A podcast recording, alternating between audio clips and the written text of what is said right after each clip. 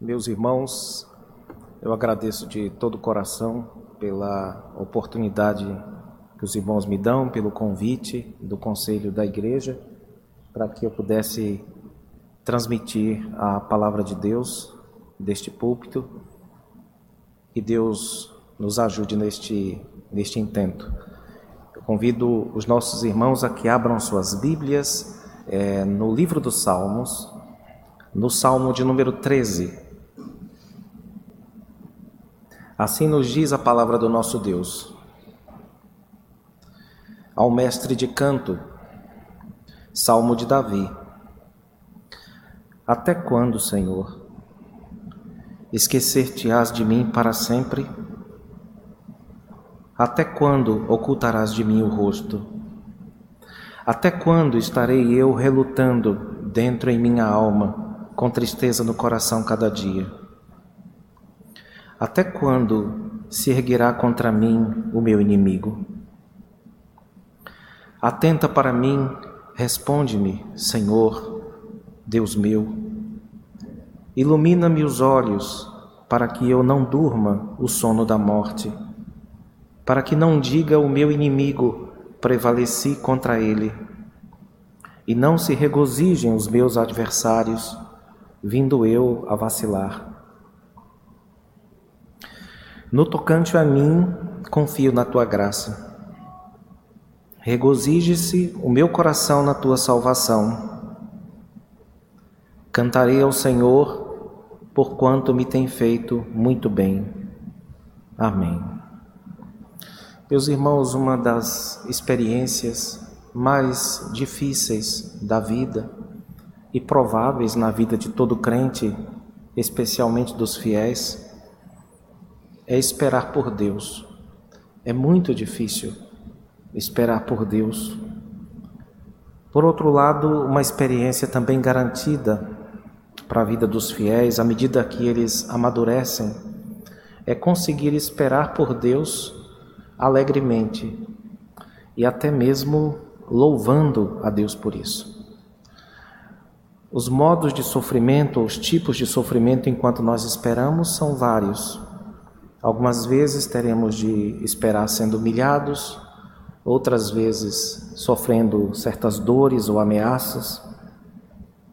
Às vezes nós podemos medir esse tempo de espera pelo tempo em que os sofrimentos passam conosco, porque existem alguns sofrimentos que chegam e vão embora numa noite apenas, mas outras duram um tempo maior.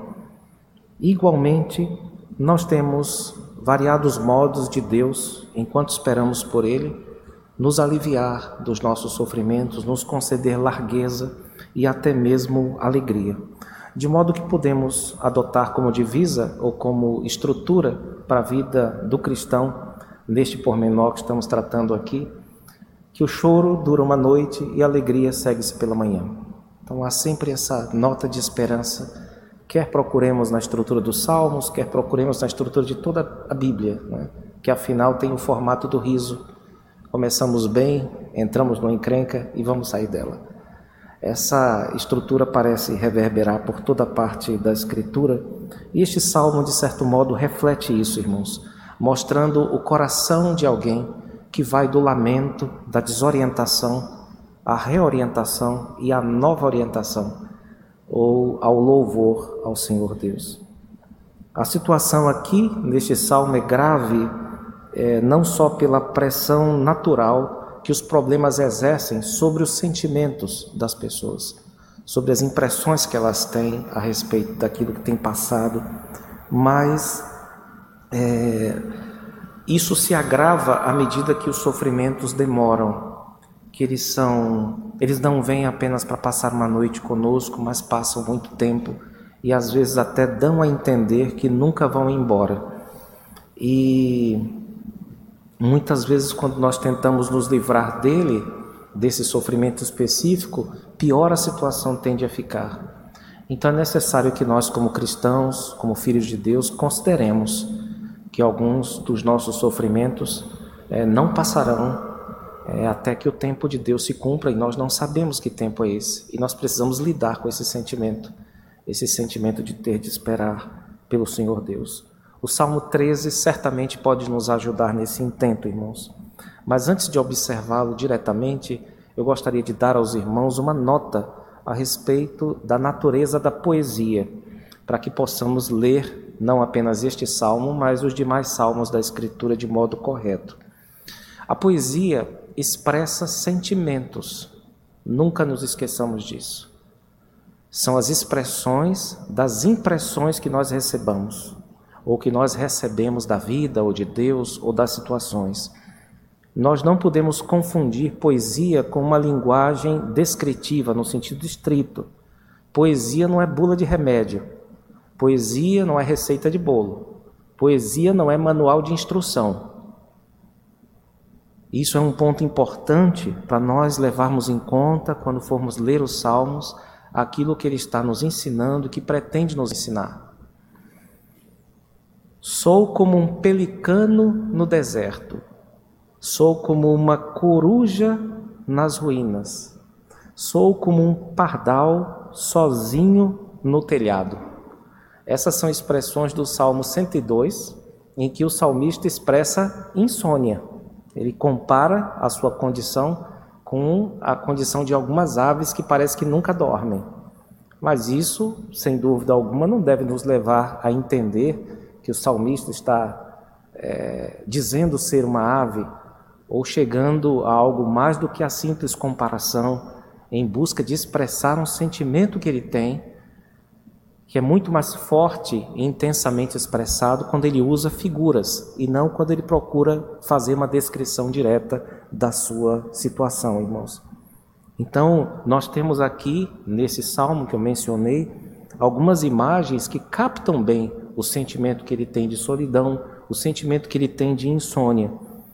E quando ocorre uma queixa nos Salmos, uma reclamação nos Salmos, como essas que nós acabamos de ler aqui, nós não temos, é, neste caso, o chamado desaforo, que é aquela verdade dita sem cuidado ou verdade dita sem amor. Não é isso que nós temos aqui, irmãos, é porque o contexto não é de desaforo. Não se está aqui falando de uma briga que o salmista tem com Deus, mas de um culto que ele está prestando a Deus. Nós estamos lendo aqui um trecho do livro dos louvores de Israel. Isso significa que há um lugar para queixa no culto. Há um lugar para queixa e o próprio Deus sabe disso. Quando inspirou o seu servo a escrever este salmo, irmãos. Há, portanto, um lugar para que nós integremos os nossos sentimentos de desorientação, de dificuldades, à presença de Deus em busca de compreender o que de fato está nos acontecendo à luz do seu rosto ou à luz da sua revelação. Tendo isso em mente, tomando esses cuidados, é, nós conseguimos entender bem a mudança de sentimentos experimentada pelo salmista neste salmo, irmãos. E nessa mudança ocorre ainda, durante essa mudança, mantém-se uma constante aqui é que Deus permanece sendo o alvo do salmista. Inicialmente, alvo da sua queixa, secundariamente, o alvo da sua esperança, e terciariamente, o alvo do seu louvor. Então, é assim que ele vai da queixa ao louvor ao Senhor Deus. Sem dúvida alguma, um salmo que pode nos ensinar muito a respeito desses assuntos, irmãos. Inicialmente, Deus é visto como o alvo da queixa do salmista, porque por quatro vezes ele se pergunta, ele pergunta ao Senhor Deus: até quando? Até quando? Até quando? Até quando? Ele expressa com isso um cansaço que ele tem a respeito dos problemas, tanto problemas interiores que ele sente, o versículo de número 2 nos fala a respeito de uma tristeza relutante, como também fora dele, por meio de inimigos aqui não especificados, mencionados no verso 2 e no verso 4. Vejam que ele exprime um sentimento que ele tem de que Deus se esqueceu dele. Notem que ele não diz aqui, Senhor, a impressão que eu tenho com todo respeito, não quero te ofender. Não, ele é muito direto na expressão dos seus sentimentos. Ele diz que Deus esqueceu dele. ou que parece que esqueceu, ou que ele não presta atenção, ele não está atentando para o salmista, ou pior, de modo muito doloroso, ele sente que Deus é como um amigo que encontra ele, mas finge que não conhece. Ele vira o rosto, ele nega o favor para o salmista. E o pior de tudo é que ele acaba ficando à mercê daqueles que o odeiam, daqueles que o detestam. E pela demora com que isso vem acontecendo não há solução, isso parece ser algo que vai durar para sempre, irmãos. Nós não temos aqui nessa primeira expressão do salmista um sinal de que Deus se importe com a duração dos seus problemas. Vejam, é isso que está escrito aqui. O mais intrigante disso tudo não é que o salmista diga isso a Deus. O mais intrigante é que isso só está escrito porque Deus inspirou o salmista a escrever. Isso é o mais impressionante, irmãos. É como se Deus pusesse na boca do salmista essas palavras e ele conseguisse expressar aquilo que de fato ia no seu coração. Nós temos então aqui a palavra de Deus na forma de desabafo humano. É isso que nós temos. Essa é uma das grandes peculiaridades dos salmos. É que eles são expressões humanas, mas antes disso, constituem a palavra inspirada por Deus num formato muito, muito, muito peculiar, irmãos. Tudo isso certamente com o fim de santificar a vida dos crentes, a vida daqueles que se envolvem com o saltério bíblico. Então nós temos aqui até então um fato. Isso será ressaltado mais à frente pelo salmista. O fato é o seguinte: Deus é bondoso. Deus é sempre bom. Deus está sempre com o seu povo, intensivamente com o seu povo. Deus ajuda o seu povo desde antemanhã, o tempo inteiro. O Senhor Deus nos carrega, nos conduz nos nutre nos ajuda. Mas a impressão dos olhos, aquilo que os nossos olhos veem e aquilo que muitas vezes o nosso coração sente é outra coisa. É outra coisa. Então nós temos aqui um fato e nós temos uma impressão que precisa ser colocada para fora num contexto de culto. Desabafo todo mundo sabe fazer, né? Desaforo todo mundo sabe fazer, mas fazer isso aqui no contexto de culto é uma arte que nós precisamos aprender com, com o saltério, irmãos. E a expressão aqui é essa mesma, que Deus é distraído ou sabe das coisas e se sabe pode, mas parece que não quer ajudar. É quase que impensável para muita gente imaginar alguém dizendo isso para Deus. Mas se Deus nos guia, nós podemos ter essa ousadia. Essa é uma ousadia de fato autorizada pelo Senhor, irmãos. Era com isso, portanto, que os antigos lutavam. Eles não lutavam com a ausência de Deus. Deus nunca esteve ausente na vida do seu povo, mas eles lutavam contra o sentimento da ausência de Deus. Vale a pena então nós fazermos essa diferenciação, porque é ela que vai se mostrar cada vez mais transparente no decorrer deste salmo. Uma coisa é Deus não estar presente, isso não é verdade, não é fato.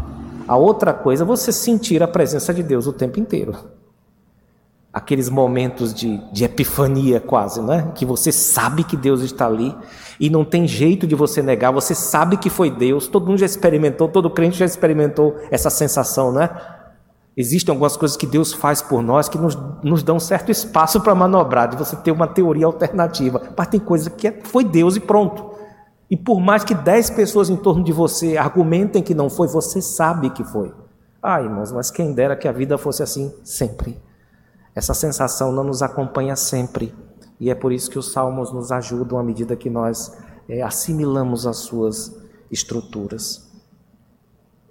Vejam então que eles não faziam isso, eu repito, como desaforo, mas como parte do seu exercício devocional. É necessário que o povo de Deus aprenda a se exercitar devocionalmente nessas matérias e não se reduzir apenas a duas ou três, irmãos. E é por isso que o Senhor Deus não é apenas alvo da sua queixa, porque no fundo o salmista sabia que Deus também era o alvo da sua esperança. E é por isso que, em vez de assumir simplesmente, olha, Deus não liga para mim mesmo, o que, é que eu vou fazer mais? Eu vou ficar clamando a Ele? Não.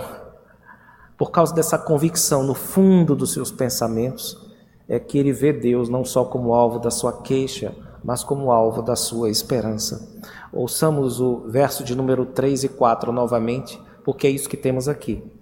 Ele, no fundo, não acredita nas impressões dos seus sentimentos, senão ele não escreveria essa parte aqui. Ele continua a clamar a Deus como o alvo daquilo que ele espera que aconteça com ele. Atenta para mim, responde-me, Senhor. Deus meu, ilumina-me os olhos, para que eu não durma o sono da morte, para que não diga o meu inimigo, prevaleci contra ele, e não se regozijem os meus adversários, vindo eu a vacilar. Nós temos aqui essa luta do salmista para submeter as impressões do seu coração de que Deus está ausente, de que Deus não está prestando atenção. Ele está procurando submeter isso à realidade da presença divina que todo crente reconhece. Você pode ouvir um crente dizendo isso: Olha, eu sinto às vezes que Deus não está comigo. Aí você pergunta para ele: Mas você sabe que Deus está com você? Eu sei, eu só não sinto. Não dá para sentir isso sempre. Então todo crente, no fundo, separa isso. E quanto mais consciência nós tivermos dessa distinção, tanto melhor para nós, para nossa saúde espiritual, irmãos. Esperar por Deus, portanto, é difícil, mas existe uma base sólida para isso. E quem garante essa base é a palavra de Deus que é confirmada em nossos corações pelo Espírito Santo. O Espírito de Deus é que nos garante que a palavra de Deus é verdadeira. O Espírito de Deus é que ilumina os nossos corações para que tenhamos a certeza, a base que nos permite clamar a Deus, mesmo contra todo o sentimento que tenhamos da sua ausência, irmãos. Vejam que o texto nos diz que Ele é Senhor e, como tal, já provou que cuida dos seus. Davi conhecia as experiências pactuais, não só pessoalmente, mas historicamente. Ele sabia que Deus nunca abandonava o seu povo, simplesmente porque aquele povo era dele. Foi o povo que ele criou, como nos diz o Salmo de número 100. Ele nos fez e dele somos. Isso até hoje para nós, irmãos, é um dos fundamentos da doutrina pactual. Nós não somos nossos. E isso muda tudo. Muda tudo. Se você não é seu, você não pode se preocupar como se você fosse a pessoa que mais tem cuidados com a sua própria vida. É isso que nos ensina a abertura de Heidelberg do Catecismo, né? Qual é o seu único consolo na vida e na morte? É que eu não sou meu, é que eu pertenço ao meu fiel Salvador, Jesus Cristo. Então, essa é uma convicção que se estabelece e que serve aqui como base para o clamor, para esses três pedidos que ele faz aqui no versículo 3: Atenta responde-me, ilumina-me. Ele sabe que Deus faz essas coisas, ele sabe que Deus atenta, ele sabe que Deus responde àquele que clama, ele sabe que Deus sempre acende uma luz, que Deus sempre traz de volta com força aquela fé que estava titubeando, Deus faz de novo com que ela brilhe, irmãos. Então, essa é uma postura de quem não dá aos seus sentimentos a última palavra. Nunca dê ao seu sentimento, mas nem à sua consciência, dê a última palavra. Porque existe um tribunal superior no nosso caso, e ele é presidido pelo nosso Pai. Então é importantíssimo, não dê nem ao seu sentimento, nem à sua consciência, nem a nada dentro de você a última palavra. Dê ao Senhor Deus Todo-Poderoso. O verso de número 4, junto com 3, enfatizam essa convicção de Davi de que, mesmo que os nossos problemas apareçam horizontalmente, nós devemos sempre entender que todos eles estão debaixo do controle soberano de Deus. E ele sabe que se Deus resolver intervir, fazer algo, de fato a situação dele vai estar resolvida, inclusive com esses inimigos não especificados, que é o que parece é, querem prejudicá-lo, meus irmãos. Então, além de ser alvo da queixa do salmista, agora Deus é o alvo da sua esperança. A queixa estava ligada aos sentimentos, mas a esperança está ligada ao firme fundamento da palavra de Deus, bem conhecida pelo salmista. Os versos 5 e 6 sinalizam uma mudança importante aqui, irmãos.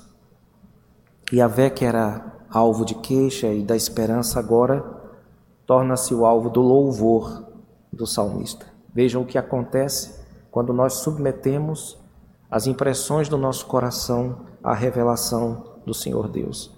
E quando nós exercitamos a nossa esperança no Senhor Deus, de acordo não com os nossos sentimentos, mas de acordo com aquilo que Ele revelou acerca de si mesmo, irmãos. Nós não sabemos que se os problemas do salmista foram resolvidos, nós não temos essa notícia no texto sagrado. Mas, independente disso, nós percebemos claramente uma reorientação.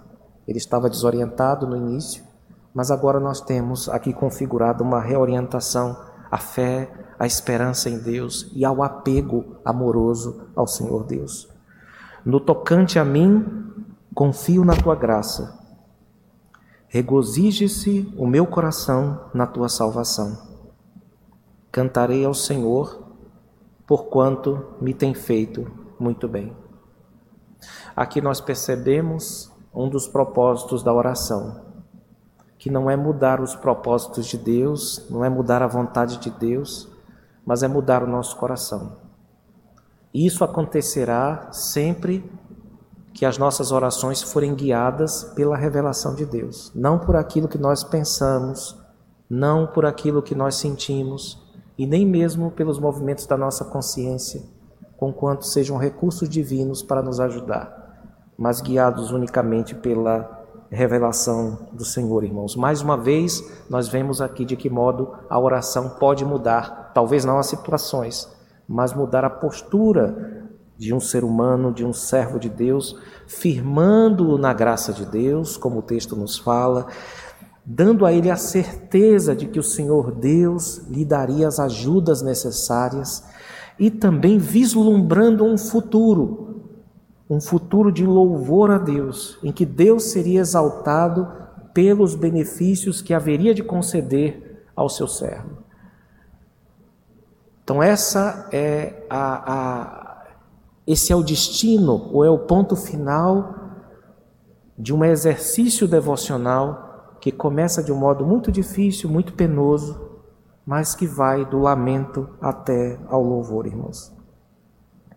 Hoje este salmo continua sendo muito importante, talvez ainda mais em nossa cultura, porque nós vivemos numa cultura que sempre que pode é, nega a dor procura evitar de todos os modos a dor e não consegue lidar com aquelas dores que parecem não ir embora, com os problemas que parecem não ir embora, irmãos. Infelizmente, há muitos crentes que foram enredados por isso, que não sabem como lidar com a dor perante a presença do Senhor Deus. Porque a nossa oração, a nossa vida de oração, a nossa escola de oração muitas vezes não foram salmos bíblicos, foram os vários CDs, várias, os vários discos que nós ouvimos, cuja temática principal é o louvor e a adoração. E existem pessoas que simplesmente não conseguem pensar em outro gênero. Isso é inconcebível. As pessoas não conseguem imaginar-se cantando, por exemplo, um salmo desse aqui. A nossa etiqueta de cânticos a nossa etiqueta de oração não comporta salmos de queixa e de desorientação, irmãos. E o pior de tudo é que eles constituem a maioria dos salmos bíblicos. Podem procurar. Eu já procurei, já contei. Você vai achar ali 30, 40 salmos que, que dão para cantar num can, como louvor, como a gente costuma dizer. O restante, irmãos, é elaboração de sofrimento as pessoas tentando lidar com seus problemas. Mas hoje, muitas igrejas evangélicas não conseguem conceber a ideia de queixa diante de Deus.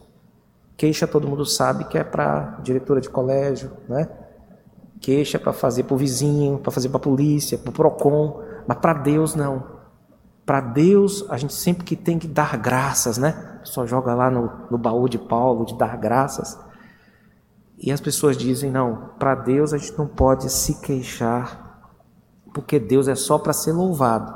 Né? E a gente tem sempre que louvar Deus, a gente não tem dúvida de, da bondade de Deus. Aí é que entra o problema. Para que, que Deus deu um salmo desses aqui? Se você não tem dúvida, se seus sentimentos são sempre tão antenados com a presença de Deus, se você sente a presença de Deus toda hora, né? Se você o tempo inteiro tem aquela certeza absoluta, você arrepia o tempo inteiro sabendo que Deus está presente na sua vida, para que um salmo desses? Né? No mundo desses, realmente o salmo não é necessário, irmãos. Mas esse é o mundo de boa parte da igreja evangélica, que não admite queixas no seu culto, que não sabe nem como integrar essas queixas e que vive cantando suas vitórias, de vitória em vitória. Seus sucessos, seus êxitos apenas, irmãos. Elas ameaçam, portanto, essas canções de Davi, a visão bem estabelecida, eu diria até mesmo burguesa, de crentes que, segundo eles entendem, só devem experimentar vitória e prosperidade. Qual é o problema com isso? Primeiro, a maioria dos salmos está negada. Nega-se a maioria dos salmos. Segundo, você nega a sua própria experiência. Você sabe que a sua vida não é assim, que a sua vida não é só cânticos de louvor. Você passa por períodos não só de orientação, mas de desorientação. E todo crente maduro haverá de entender isso, a não ser que não chamemos Davi e os salmistas de crentes maduros, irmãos. Portanto, este salmo nos dá base para fazer um apelo às igrejas de modo geral e a esta igreja de modo particular, para que adotem os salmos todos como parte da dieta de oração de vocês da dieta de louvor dos irmãos. Grupos de cânticos, pensem nisso.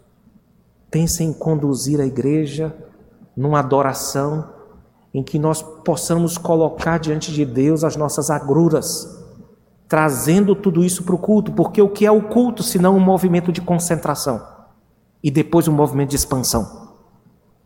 Isto é o culto, meus irmãos. E para o culto nós levamos tudo nossos pecados, nossas dificuldades, nossas, nossas dores, nossos problemas, nossa inveja, nossa maldade, nossa perversidade. E aqui nós pedimos a Deus que tenha misericórdia de nós, que nos ajude a articular tudo isso debaixo da soberania, debaixo da palavra, debaixo da revelação, a fim de que tudo isso sirva a Ele, a fim de que cada faculdade nossa sirva a Ele inclusive aquela parte dos sentimentos que é mais obscura, que é mais problemática, que é mais difícil, mas que a luz dele alcança. Se nós colocarmos essas, esses assuntos em Sua presença, como estamos vendo aqui, meus irmãos, nós não podemos ser privados, porque nós temos a palavra de Deus e, portanto, nós devemos apenas nos interessar por esses assuntos. Eles devem fazer parte da vida de todos nós, de modo geral, nas nossas devoções particulares como grupos de música da igreja, como grupos de estudo na igreja. Esses assuntos são importantes e eles têm um poder, eu diria, não apenas de confrontar ah, os nossos pecados interiores, mas também tem um poder de, de sondar nossos corações, de nos ajudar com as nossas dificuldades, num sentido que poderíamos chamar de terapêutico, de curativo, de fato, meus irmãos. Nós queremos cantar e devemos cantar os nossos sentimentos mais obscuros. Pensem nesse contexto, irmãos. Existe um lugar para trevas e para desorientação na nossa relação com Deus. Se vocês forem guiados por Deus para falar essas coisas que o salmista falou, vocês não correm risco de serem fulminados. Tá certo? Então não há risco de ser fulminado. Se nós estamos aqui falando primeiro, olha, Senhor, eu estou aqui falando aquilo que está na tua palavra. Eu também me sinto desse jeito, mas eu quero ir da queixa ao louvor. Eu quero entender esses processos e quero integrar tudo aquilo que eu estou sentindo de ruim, colocar isso aos teus pés e pedir que o Senhor me dê uma visão real, clara, por meio da tua palavra, do teu espírito, de como eu devo ver a vida, de como eu devo viver as coisas. Mas eu preciso, antes de, de obter essa paz, lutar e lutar contigo. Eu não me importo de sair mancando, mas eu queria sair abençoado. Então, essa, esse é o ponto aqui, meus irmãos. Lembremos-nos de que nem o nosso Senhor desprezou essa categoria de salmos. Vocês lembram que um dos brados da cruz de Cristo foi o Salmo 22. E ele expressou também, certamente isso serve para nós é, lembrarmos de que os salmos não ficaram para trás. Inclusive os de desorientação estiveram na boca do próprio Cristo quando ele foi crucificado, irmãos. Nós não podemos, portanto, desprezar esse recurso. Eu nem vou falar aqui do valor que todos os salmos têm, todos os 150, para a tradição reformada. Onde quer que a reforma verdadeiramente se estabeleça num, num país, você tem um saltério, ou dois, ou três, ou dez, mas tem um saltério. Então, é, o saltério se torna o centro conceitual da igreja, no termos de música, em termos de música porque ali estão contemplados todos os sentimentos humanos, não apenas de louvor e adoração, apenas o desejo de louvar e adoração, mas, mas todos os sentimentos humanos estão contemplados ali como num espelho. E nós podemos aprender muito com o saltério e com seus lamentos, que não visam pôr a igreja para baixo, mas visam ajudar a igreja a articular seus sentimentos mais obscuros, porque nem tudo é luz dentro de nós. Tem muita coisa ruim que precisa ser trabalhada, tem muita impressão equivocada, errada a respeito do ser de Deus, que precisa ser dirigida por Ele, precisa ser conduzida por Ele. E graças a Deus nós temos a palavra de Deus na forma de desabafo humano, meus irmãos. Portanto, evitemos cantar ao Senhor Deus apenas quando nós estivermos felizes, alegres, apenas quando as coisas forem bem, porque senão vocês podem louvar muito pouco, porque existem problemas, como eu falei, é, demoram um tempo para passar. Eu encerro com as palavras de dois estudiosos, Longman e Allender, falando a respeito desse mistério de Deus trabalhar com os nossos sentimentos mais obscuros. Eles dizem assim, e com essa citação eu encerro esta pregação. Os métodos de Deus são sem dúvida, misteriosos. Ele é o artista eterno que orquestra circunstâncias horizontais para nos fazer levantar questões difíceis sobre ele. Questões que estranhamente nos convidam a conhecer e a confiar nele com uma profundidade que não se encontra disponível a quem não levanta essas questões. Deus nos abençoe.